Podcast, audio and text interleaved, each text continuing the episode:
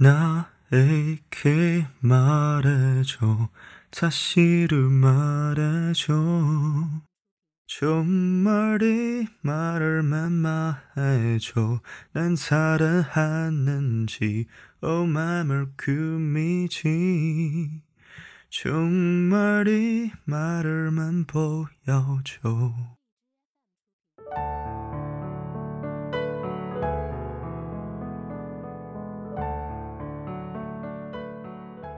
不同的城市，同频的你，欢迎收听四零四声音面包，我是四零四。今天聊聊情感话题。感情中比出轨更可怕的，是情感操控。看似润物细无声，却能摧毁一个人，让你陷入崩溃，为人所控。生活中很多渣男就是通过这种方式。在不断的精神打压下，让女人乖乖听自己话，然后将其玩弄于股掌之中。如果一个男人跟你相处时，流露出这四个信号，那就说明他想操控你，中一个就要警惕。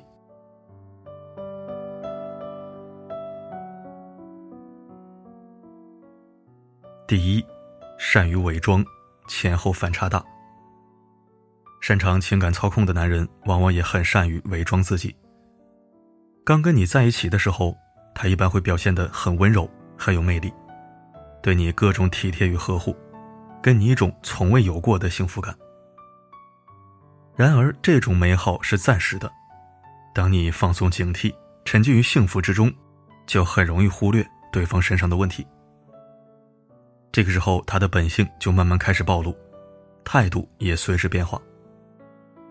等他得到你了，就会对你进行情感上的操控，利用你的信任和爱，诱导你做一些不想做的事情。这种前后的反差，恰恰印证了人性的复杂。之前表面的好，不过是一种诱饵罢了。等你上钩了，他也就准备收网了。第二，是通过贬低你建立优越感。情感操控最大的一个特点。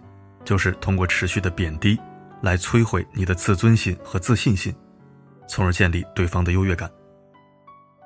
一个想操控你的男人，会通过各种方式指责你、打压你，说你这也不行那也不行，目的就是想让你心生怀疑与自卑。如果你有点胖，他会嘲笑你长得像头猪；如果你长相一般，他就会讽刺你丑，故意拿你跟别人做对比。即便你再优秀，你在他口中也会被说的一无是处。而当你开始怀疑自己，变得越来越自卑时，他就会以一种高高在上的姿态，蔑视你，怜悯你，让你觉得他能看上你是你的幸运。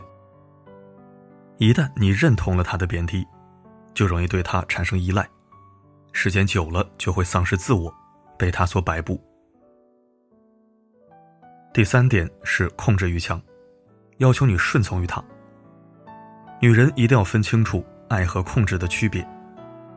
有的男人看似爱你，但其实所谓的好，只是一种虚假的表象，最终目的还是想要控制你。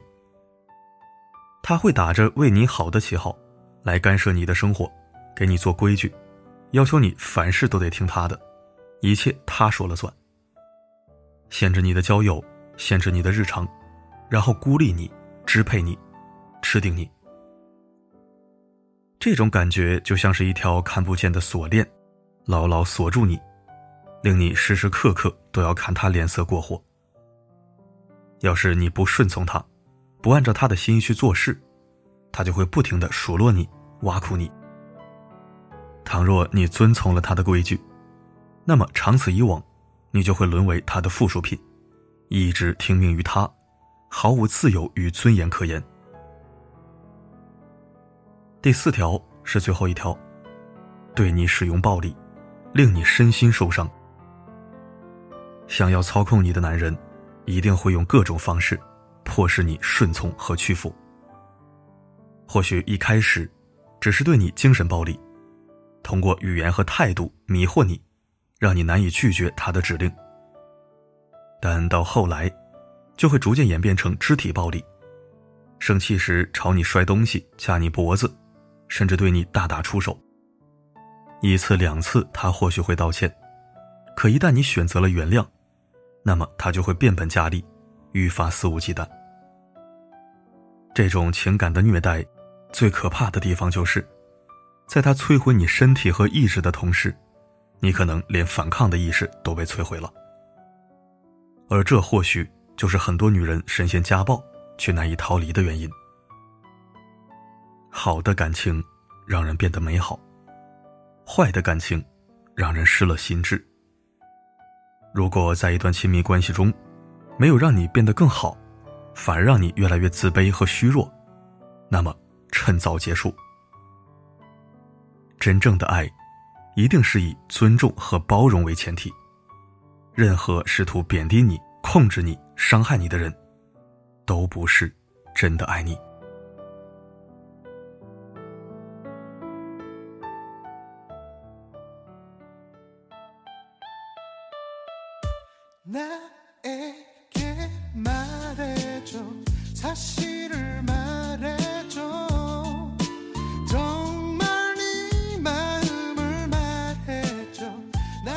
感谢收听。其实说到底，所谓情感控制，基本就约等于 PUA，无非就是通过一些心理压制手段，对另一半形成一种精神奴役。当然，这也是挑人的，有的姑娘就不吃这一套，跟老娘颐指气使、吆五喝六，活腻歪了吧你？能处就处，不能就滚。我爹都没跟我说过重话，你个没规矩的算哪根牙签啊？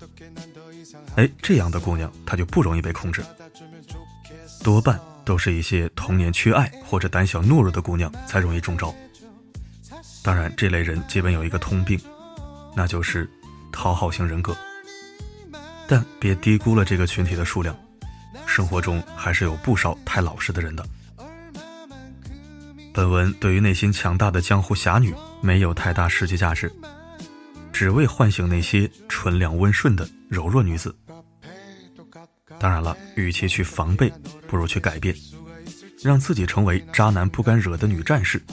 那么很多事情也就不必糟心了。好了，今天的分享就到这里。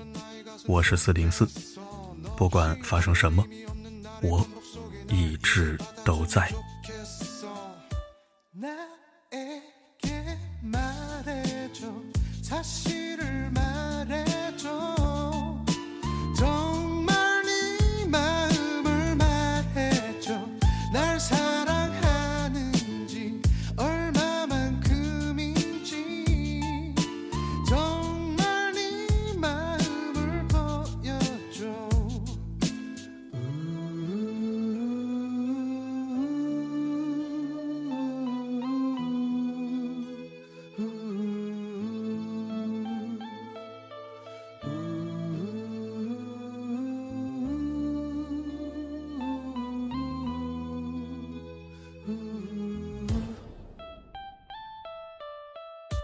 Now